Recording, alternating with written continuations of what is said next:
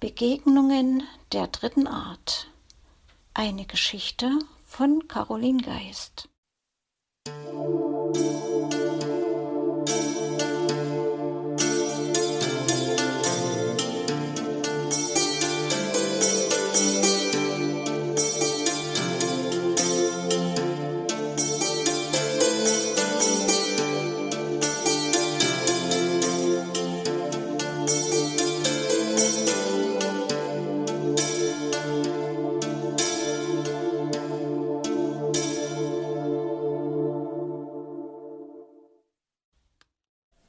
Ist wieder viel Zeit vergangen. Mittlerweile habe ich einen Partner, der auch vollblind ist. Er läuft mit Stock und ist sehr mobil. Natürlich können wir nicht so viel miteinander unternehmen, wie das unter Sehenden möglich ist. Manchmal macht uns das ziemlich zu schaffen.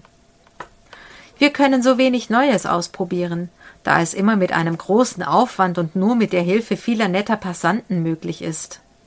Wir können nicht einfach einen Stadtbummel machen, mit dem Auto rausfahren und so weiter. Aber schließlich ist das ja nicht alles, was verbindet und Freude macht. Manchmal, wenn Maike zu Besuch war, sind wir zu viert in einer langen Karawane hintereinander hergedackelt, um zum Beispiel ins Eiscafé zu gelangen. Ein gemeinsamer Freund von uns dreien war auch noch dabei. Das muss ausgesehen haben. Vier blinde Watscheln wie die Enten hintereinander her, mit mehr oder minder viel Gelächter. Heute sind wir auf dem Weg in die Stadt, um einen Bekannten zu treffen. Billy führt mich und Julian hält sich im blinden Griff an mir fest. Ich persönlich konnte diese Art, sich bei jemandem festzuhalten, noch nie leiden. Man greift mit der Hand kurz über dem Ellenbogen der Begleitperson. Ich gehe lieber untergehakt, aber er mag es lieber so. Den Stock hält er in diesen Fällen nur gerade vor sich, da er sonst Billy ins Gehege kommt, der den Stock dann als Hindernis sehen und ihn umlaufen würde. Ab und zu holt sich Julian so mit Blessuren, indem er mit dem Knie irgendwo anstößt, aber das kommt nicht oft vor. Billy passt recht gut auf uns zwei auf. Wir kommen an ein paar Kindern vorbei, die Ball spielen. Als wir etwa zehn Meter gelaufen sind, ruft eines der Kinder den anderen zu Du, die ist blind. Ach nee, und ihr könnt sehen, sagt mein Freund gereizt, aber leise. Ich sage, dass ich es bei Kindern nicht so schlimm finde, wenn sie sowas bemerken und anderen mitteilen. Sie denken und agieren noch nicht hinter vorgehaltener Hand, wie die Erwachsenen das tun. Ich war früher auch nicht anders, und ich wäre nie auf die Idee gekommen, dass ich was Peinliches gesagt haben könnte. Klar lässt es mich nicht ganz kalt, aber ich versuche das positiv zu sehen, jedenfalls mittlerweile. Besser, sie reden laut drüber, als sie zerreißen sich hinter unserem Rücken das Maul oder tuscheln, sage ich. Julian pflichtet mir bei. Und du, die kann genauso laufen wie wir, die läuft Treppen und alles ganz schnell runter, so wie du. Das gefällt mir jetzt richtig. Offensichtlich wohnt das Kind in unserer Straße und das andere ist auf Besuch hier. Sie kommen uns noch ein Stück nach, dann widmen sie sich wieder ihrem Ballspiel. Das war bestimmt eines der Kinder, die mich oft grüßen und mich schon manchmal fragten, ob sie meinen Hund streicheln dürfen. Ich hoffe, sie erhalten sich ihre Offenheit noch ein paar Jahre. Wir bleiben an einer Querstraße stehen und warten, bis das Auto, das hier gerade abbiegen will, weiterfährt. Winkst du den mal bitte weiter? sage ich zu Julian, was der auch gleich tut, ohne Erfolg. Da ertönt von schräg hinter uns eine Frauenstimme. Keine Zinniber, der winkt sie weiter. Etwas genervt gebe ich Billy das Startsignal und sage, das ist natürlich besonders geistreich, wenn der uns winkt. Ich erwarte schon, dass die Dame, die uns freundlicherweise zu Hilfe kam, ob meiner Worte peinlich berührt weitergeht, obwohl sie ja gar nichts für die Situation kann. Doch sie stutzt kurz, und man hört regelrecht, wie es in ihrem Gehirn arbeitet. Dann sprudelt das Lachen glucksend aus ihr heraus.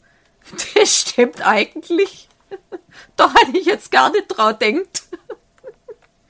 Dann entfernt sie sich und wir hören ihr Lachen, während sie den Bürgersteig entlang geht. Wir sind wieder stehen geblieben und ich flüstere Julian zu. War die nicht süß? Total, pflichtet er mir bei. Es kommt selten vor, dass jemand so frei darüber lachen kann. Für die war das jetzt ein Aha-Erlebnis. Das erzählt sie sicher heute Abend zu Hause. Ich werde es bestimmt auch so schnell nicht vergessen. Dieses Erlebnis steht auf der Liste positive Begebenheiten mit Passanten ganz weit oben. Ich finde es super, wenn ein Mensch, der sonst vermutlich mit Blinden und deren spezifischen Problemen keine Berührung hat, in solch einer Situation so freimütig in Gelächter ausbrechen kann. Erst durch ihre offene Reaktion wurde das Ereignis für uns überhaupt wertvoll. Auf unserem Weg Richtung Bahnhof freuen wir uns immer noch darüber, wie lang wir die Frau noch lachen hörten.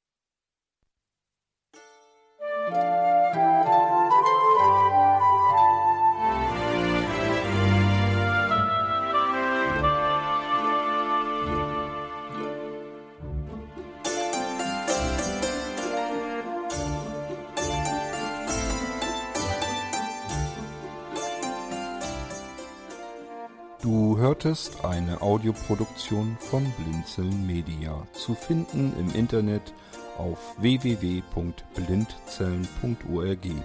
Blinzeln schreibt man in unserem Fall immer mit einem D in der Mitte.